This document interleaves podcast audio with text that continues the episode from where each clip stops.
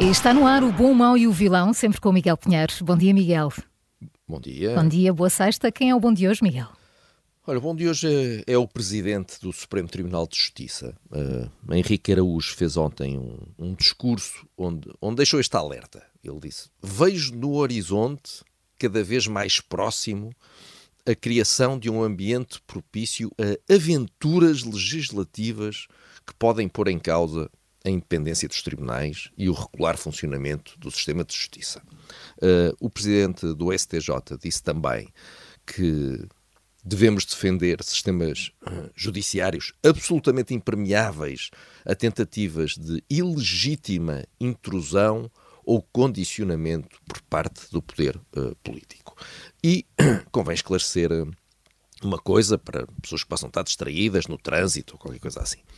Estas declarações não foram feitas pela Procuradora-Geral da República, nem por nenhum funcionário do Ministério Público, nem faz parte de um qualquer parágrafo de um comunicado da PGR. Portanto, estas declarações foram feitas pelo Presidente do Supremo Tribunal de Justiça, que não tem nada a ver com investigações da Procuradoria-Geral da República, com procuradores, com nada.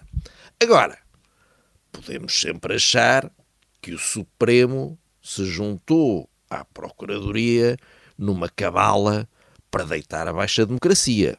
Uh, podemos sempre achar isso. Pois, e este conflito latente e prolongado não é, entre Poder Executivo e Poder Judicial não, não, nos traz nada de bom, como é evidente, como se está a ver, não é?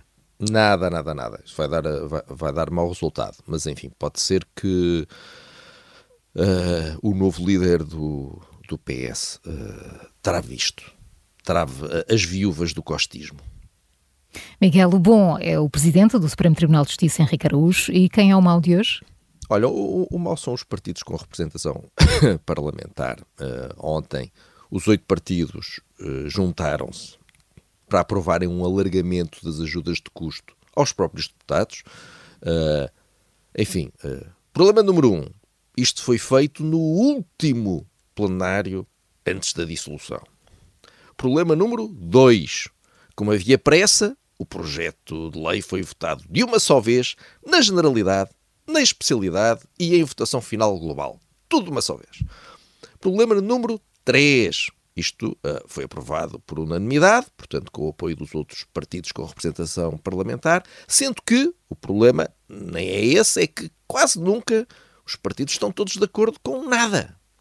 Uh, eu não, não, não, não, não estou a discutir, nem quero discutir se este alargamento das ajudas de custo aos deputados faz sentido ou não, isso seria uma, uma conversa que nos tomaria eh, muito tempo e não é isso que está em causa neste momento. O que está em causa é os partidos não perceberem que esta forma de atuar é devastadora para o regime. Quer dizer, tivessem feito isto, tivessem tratado este projeto de lei como tratam todos os outros e não tivessem esperado pelo último plenário, à última hora, para fazer isto. Era o mínimo. E com um debate no plenário.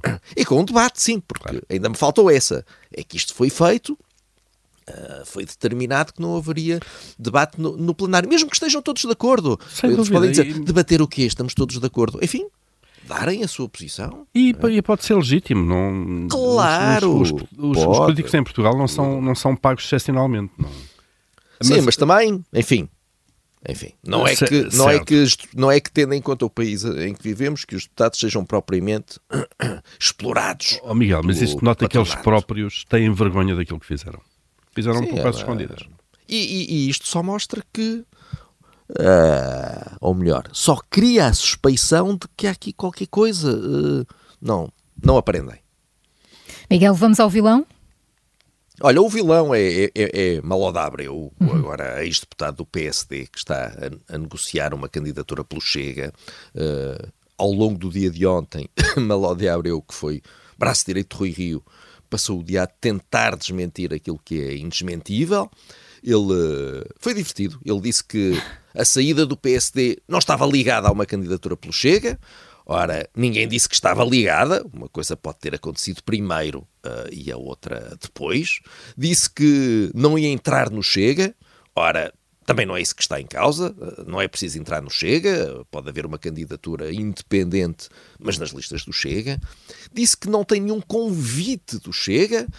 Bem, Malada Abreu pode sempre argumentar que não houve um convite formal com carta registada com aviso de recepção, uh, mas que houve conversas e negociações. Houve agora a definição de convite que está no dicionário, enfim, teríamos que analisar.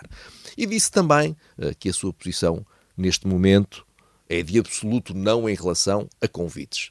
Sendo que, neste momento, a posição pode ser uma, noutro momento, a posição pode ser outra, e uh, uh, se, neste momento diz não uh, em, em, relação a convites, mas então não percebo, houve convites ou não houve convites, se não houve convites, porque é que há um não? há conversas ou não há, enfim.